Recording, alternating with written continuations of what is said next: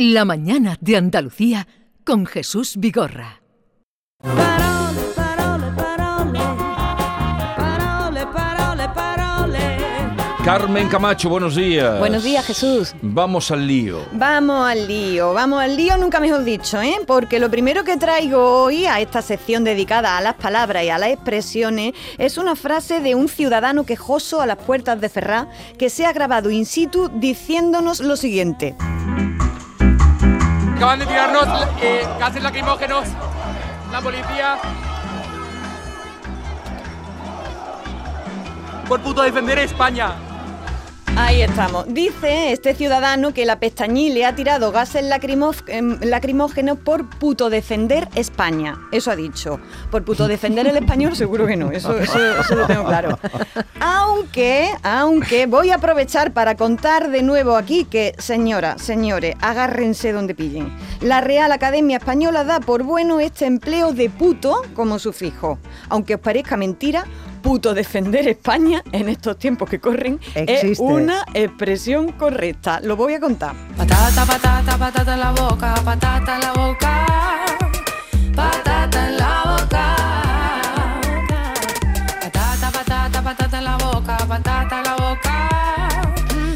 Bueno, pasamos a la sección patata en la boca. De un tiempo a esta parte no paramos de escuchar expresiones como esta cosa me puto encanta o esto es puto divertido. Así de primera, emplear estas expresiones a mí me parece propio de carecer de otro recurso expresivo y de tener un poquito de tontería, la verdad. Pero yo es que para estas cosas se ve que soy más antigua que la Real Academia Española. Escuchemos lo que nos cuenta la Real Academia Española. En Real Academia Consultas, cuando puto se emplea como prefijo intensificador, uso propio de la jerga juvenil de España y no recomendable en la lengua formal, se escribe unido a la base. Me puto encanta, es puto divertido. Ea, pues ya lo ha Qué dicho la RAE. fea, qué vulgar, a mí no me gusta sí, nada. sí, sí, pues bueno, en definitiva, la Real Academia Española consigna su uso, eh, lo da por válido y lo identifica como un prefijo equivalente a super o hiper. Lo mismo que decimos que lo pasamos súper bien, es válido decir lo pasamos puto bien. Así que no corrijáis al chiquillo cuando dice esto, porque la Real Academia Española, insisto, acepta el adjetivo puto como prefijo intensificador. Patata, patata, patata en la boca, patata en la boca. Otro día, Carmen, nos contarás quiénes son los señores de la Academia. Pues los que- académicos. Pero tu amigo Arturo también. Claro. Pues también. Y Luis Mateo Díez también. Y, Sí, sí, y sí. Arturo deja que se diga Y puto tiene divertido. mm, manga muy ancha la academia. Sí, sí, pa- para algunas cosas, para otras no. Para nada. sí, pero amigues no, o, eh, o todes, ¿no? Entonces cada uno, aquí yo qué sé, vamos, eh, esto está, está recogido ya. Puto, como mi puto encanta o puto defender Como España, sufijo. Está correcto decirlo, como prefijo. Eso como Eh, El término en cuestión, eh, puta y puto, es más viejo que la humedad. En el Quijote, el ingenioso Hidalgo se pasa sus batallas diciendo y de puta a puto, y de todo por todo, y dice de todo Don Quijote. En 1737 el término ya aparecía en el diccionario de autoridades.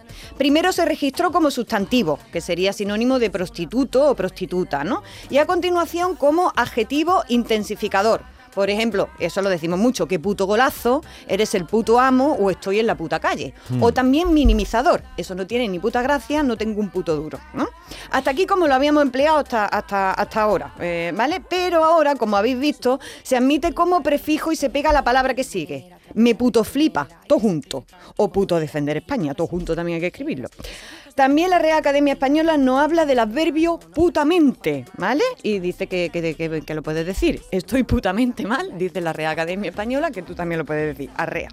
Ya saben, además del uso habitual como sustantivo y como adjetivo, que es ahí donde lo usamos mucho, la Real Academia Española también nos deja usarlo pegándolo a la palabra que viene detrás. Estoy puto mal, por ejemplo. Todo por puto defender España, por ejemplo. Y dice que, bueno, que a ver, que eso es más o menos apropiado según donde estemos hablando, según el contexto. Hombre, claro, como todo, que, que no, que nos va a decir. Patata, patata, patata en la boca, patata en la boca. Pues ya lo sabéis, ¿eh? Ya lo sabéis.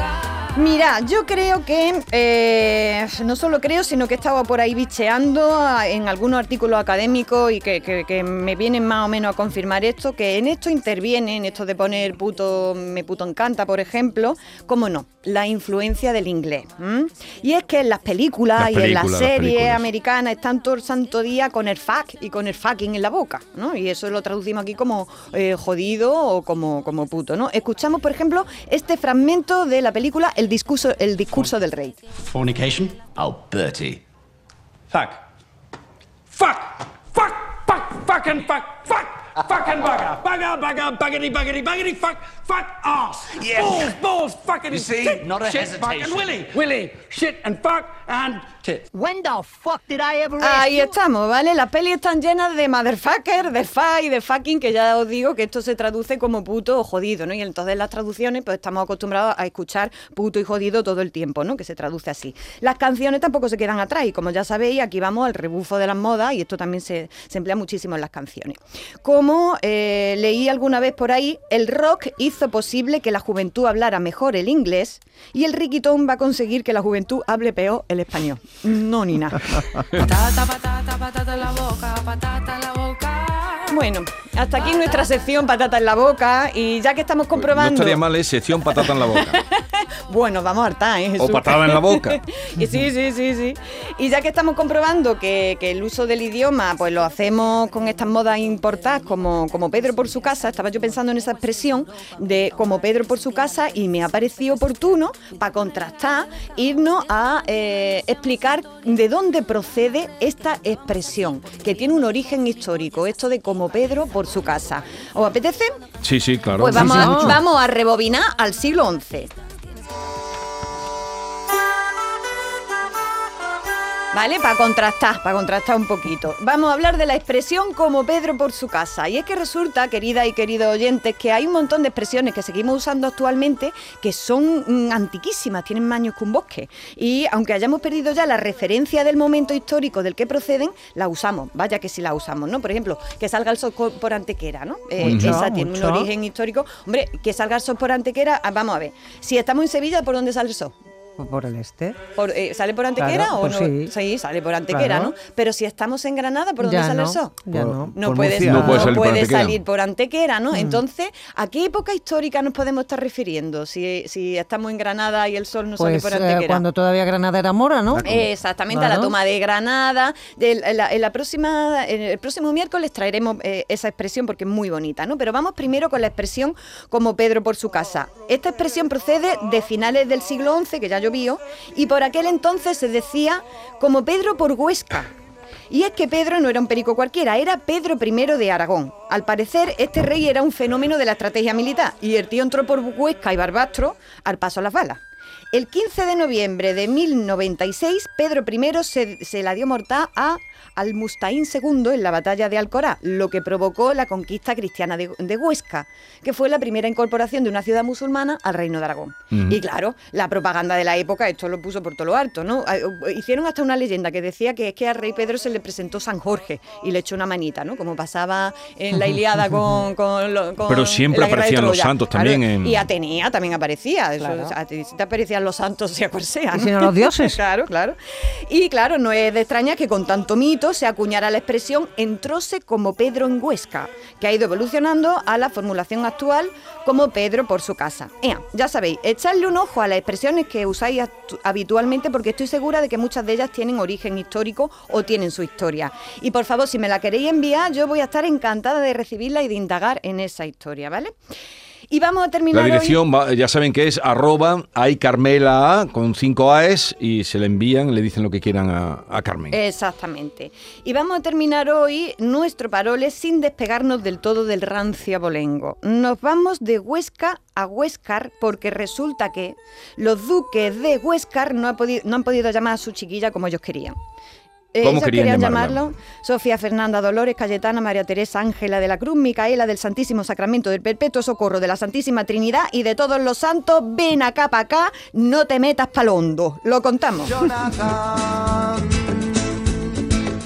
que no te metas que tú no sabes nada, vente con ella. Aquí en Parole, es que, es que el nombre es muy propio para llamarlo al chiquillo. Chiqui- la chiquilla La se aboga, ¿eh? La chiquilla se aboga. Eh, aquí en Parole, como sabéis, nos detenemos, como no puede ser de otro modo, en los nombres propios, que son las palabras más importantes que tenemos, ¿no? De sobra es conocida la afición de los aristócratas y la realeza por colgarse todos los nombres del mundo y adornarse también con seis o siete apellidos. Ya veis que las palabras son un instrumento para darse importancia y tienen un poder simbólico. No es lo mismo mismo don Juan que Juanillo. Eso está clarísimo y la gente lo sabe, ¿no? Por eso los duques han querido ponerle a su hija el nombre más largo que ella. ¿Pero qué ha pasado? Pues ha pasado lo siguiente, que la ley dice que ese nombre no se puede inscribir en el registro civil, ¿vale? No se puede poner eh, más de un nombre compuesto ni más de dos simples. De Mari Carmen para abajo acepta la ley, ya está, ¿vale? Para que lo sepáis. Antiguamente sí, antiguamente sí, pero esta ley es de 1999 y desde entonces no se permite. La familia dice que ponerle a la chiquilla esta sarta de nombres es un homenaje a la duquesa de Alba, que tenía también unos cuantos. De hecho, Cayetana tenía el récord. Su nombre era el siguiente. A ver. Trago saliva. María del Rosario, Cayetana, Paloma, Alfonsa, Victoria, Eugenia, Fernanda, María eh, Teresa Francisca, de Paula Lourdes, Antonia Josefa, Fausta Rita Castor, Dorotea Santa Esperanza, Fitz Jane Stewart y de Silva Falcó y Guturbay. ¡Ay! Respira. Jonathan, que no te metas para los hondos,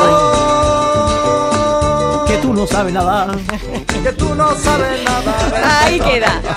Desde aquí recomendamos ligereza y sencillez a la hora de buscar nombres para las criaturas. Pero sobre todo, importante, yo lo veo así, ponerle nombres que se puedan gritar. Vamos a probar, vamos a ver. David, David se puede gritar. ¡David!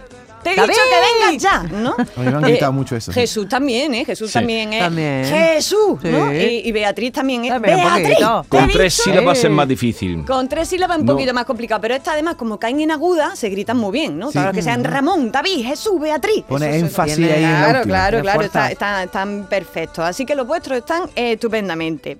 Vente con el yayu, vente con la mamá, que tú no sabes de nada, come tu bocata y no te bañes más. Que tú no sabes nada, vente con el yayu, vente con la mamá. Dice nuestro, nuestro realizador que, que su madre cuando lo, nom- lo nombraba con los, dos, con los dos nombres era para echarse a temblar. A mí también me pasaba, ¿eh? Cuando le decían Carmen María, decía, ay, por Uy, Dios, que a yo prefiero Carmen Chu, que, está- que está todo bien, ¿eh? Uh. Oye, Carmen, que ¿esta canción de qué grupo es? Que me están cantando. Pues no recuerdo el nombre No te metas de- de- Jonathan se llama, ¿no? del grupo, pero lo buscaré Que para el no próximo día. pero este, este, este muy ha bien sido- fue un traída. hit, ¿eh? Este Ah, a un Vigorra hit. le ha gustado, está aquí cantándola y todo. De hecho, en Marbella, dando un día un taller con, con- a niños pequeñitos, le pregunté a uno, le preguntaba, les pregunté que cómo se llamaban y que sabía su origen y tal, y uno me dijo que se llamaba Jonathan, y le dije, ¿por qué? Dice, porque a mi madre le encanta esta canción. Digo, anda. Que tú no sabes nada, vente con el yayu, vente con la mamá. Vente con el yayu, vente con la mamá. Bien. Bueno. eh, ¿Vamos al poema o algo Nos más? vamos, sí, nos vamos ya con el poema de la semana y ya que estamos con los nombres, me he traído este maravilloso poema del poeta granadino Luis Rosales.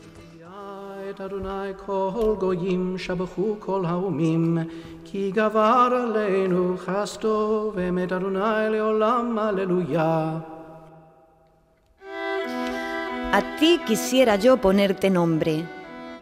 Te pondría un nombre de ciudad, un nombre de país en donde no se hablase lengua alguna. Te pondría un nombre que pudiera habitarse y no decirse, que pudiera habitarse y no decirse. A ti, que eres humilde y consiguiente, como el sobre de la carta de despedida que al cerrarle se pega a nuestros labios, nada más que un instante, y nos retrasa, acaso para siempre, la ruptura. A ti, que me has creado y eres mi tiempo junto y mi alegría, a ti quiero decirte una palabra sola, nacer. Ese es tu nombre.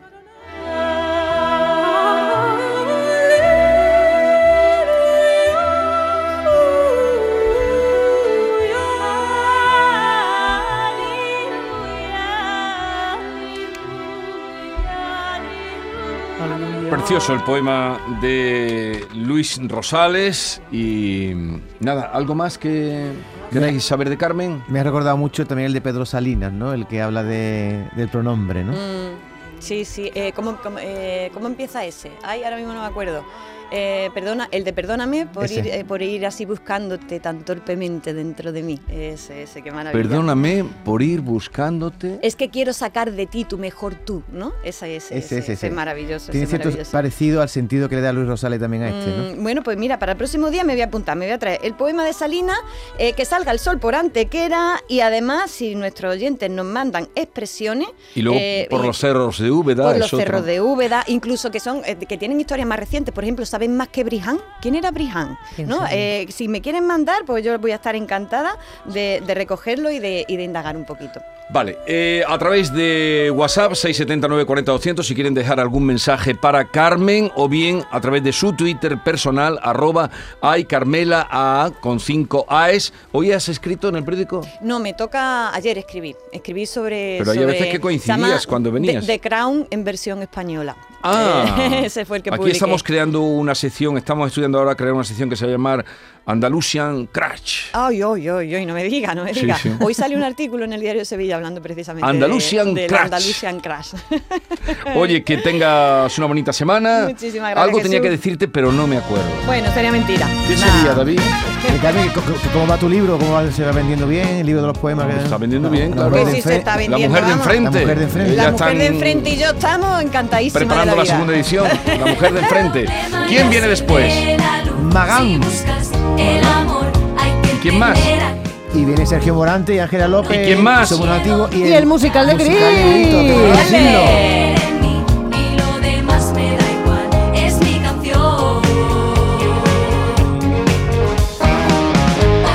Y Sergio Morante, Ángela López, eh, los actores y cantantes del musical Gris y Juan Magán, con el que terminaremos. lo normal, tenemos que encontrar la forma de escapar, es mi canción. mi verdad y mi voz, yo decido el camino.